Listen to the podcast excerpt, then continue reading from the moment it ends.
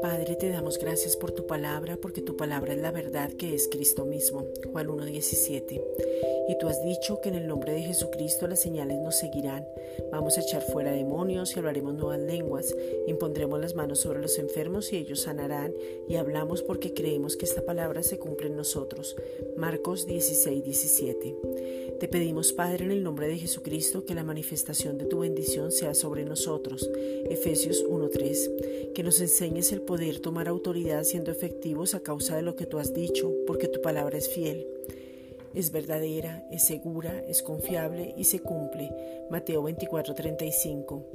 Padre, te pedimos en el nombre de Jesucristo que nos capacites por medio de tu poder para recibir la sanidad divina y que podamos ver la salud de nuestro cuerpo. Salmos 103:3. Hoy vemos lo sobrenatural, aún en medio de todo virus está tu poder y sabemos que en tu amor vemos tu gloria y nos fortalecemos para toda paciencia y longanimidad. Colosenses 1:11. Padre, gracias por las lenguas sobrenaturales que nos son dadas para entender tus misterios y lo sobrenatural. Primera de Corintios 14:2. Que nuestro cuerpo se alinee conforme a lo establecido por ti y vemos cómo volvemos a como tú nos formaste.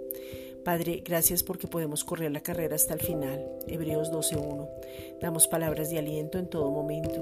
Conocemos los tiempos y aprovechamos el tiempo. Efesios 5.16. Vivimos una vida eterna y en abundancia. Juan 10.10. Gracias Padre.